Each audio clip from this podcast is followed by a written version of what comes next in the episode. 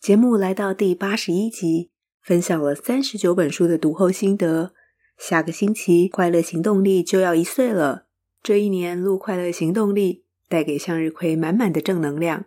也希望这个节目能够陪伴你，迎向阳光，采取更快乐的行动。在节目资讯栏，向日葵开了一个语音信箱，欢迎大家用声音留下对快乐行动力节目的想法。无论是某个单集，或是整个节目，对向日葵来说都是很珍贵的纪念，也是继续前进的动力。我也会继续努力，把心里的想法做出来，学习成为一个更快乐、更有行动力的人。快乐行动力。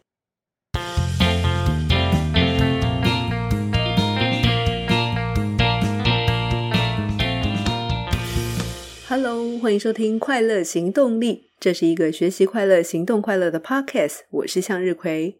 时间过得真快，下个礼拜《快乐行动力》就要一岁了。真是美好的一年，感谢许多好书的作者们与我们分享他们的学习知识与体会，更感谢正在收听节目的你，愿意花自己宝贵的时间跟向日葵一起学习、一起成长、一起快乐、一起行动。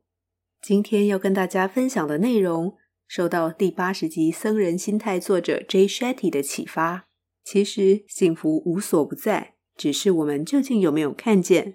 而我们每一个人。都有自己的时间轴，有些时候其实我们是很幸福的，但是当下并不知道；也有些时候发现幸福的时间点来得特别慢，非得等到那个时点到了，我们才会明白简单却深刻的幸福。先让我从一碗牛肉面来聊当下不懂的幸福。向日葵的爸爸是一位公务员，小学二年级，我的奶奶生病过世以后。爸爸就退休照顾我。向日葵的妈妈也是一位公务员。记得有一次，妈妈去公务员训练中心上课一个礼拜，整整一星期都必须住在那里，不能回家。向日葵的妈妈是一位超强大的职业妇女，虽然工作很忙，一样饭照三餐煮，但是这一次真的没有办法了，毕竟要去受训住一个礼拜。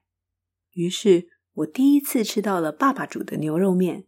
说真的，很好吃，香浓的清炖汤头，软嫩不烂的肉块，Q 弹的面条，尾劲再带点姜辣，搭配一碟爸爸特调的牛肉蘸酱。不知道爸爸是怎么变出来这碗牛肉面的，我也毫不保留的跟爸爸大赞好吃。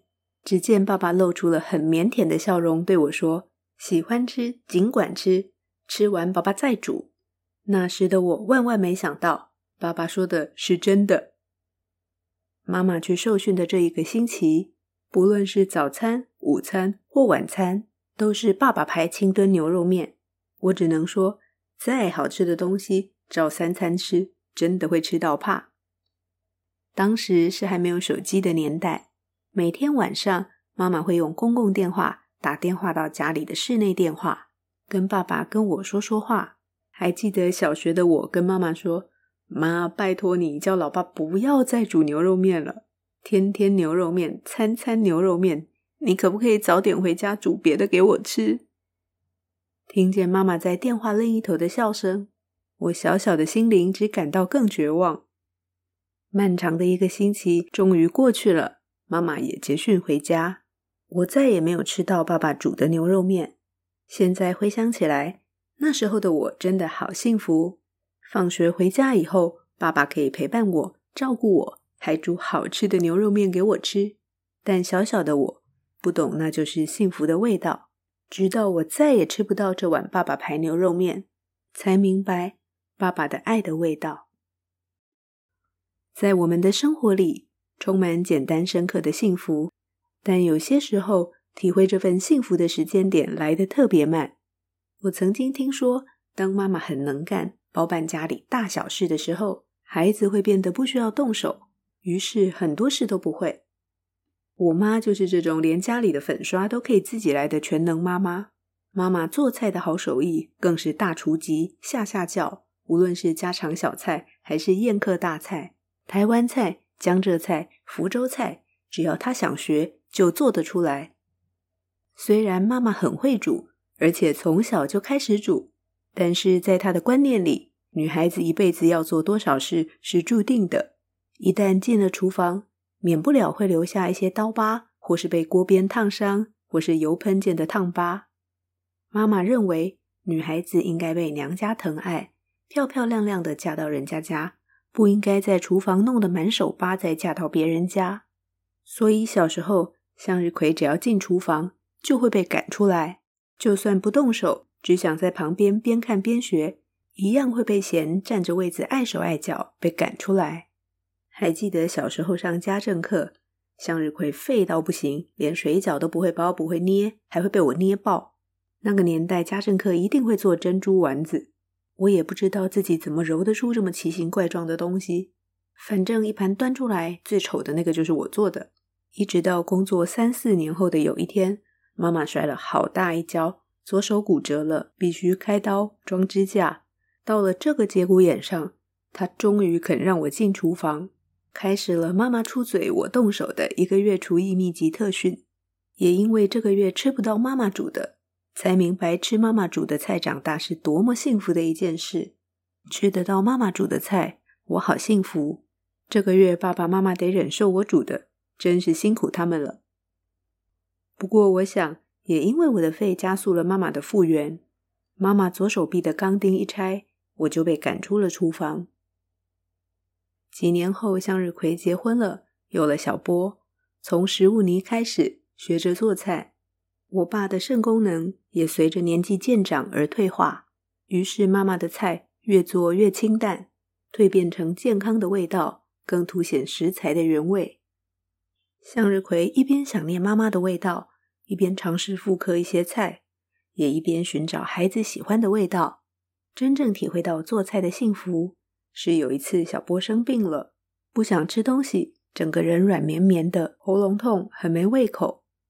直到药效开始作用，小波跟我说：“妈妈，我想吃野菇鸡肉炊饭。”向日葵二话不说，立刻去采买食材，煮了一大锅炊饭。看着病恹恹的孩子，笑着把碗里的炊饭吃光光，才终于明白为自己爱的人做饭，看他笑着吃完，是多幸福的一件事。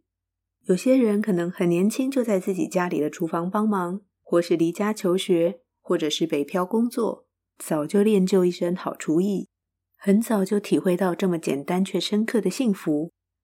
向日葵的时间轴真的很晚，体会的时间点来得好慢。但我终于明白，孩子想吃自己做的菜，给孩子加的味觉记忆是多么幸福。我也在这样的味觉记忆中幸福成长，把妈妈做的菜吃光光，不止我觉得好幸福，妈妈也会觉得好幸福。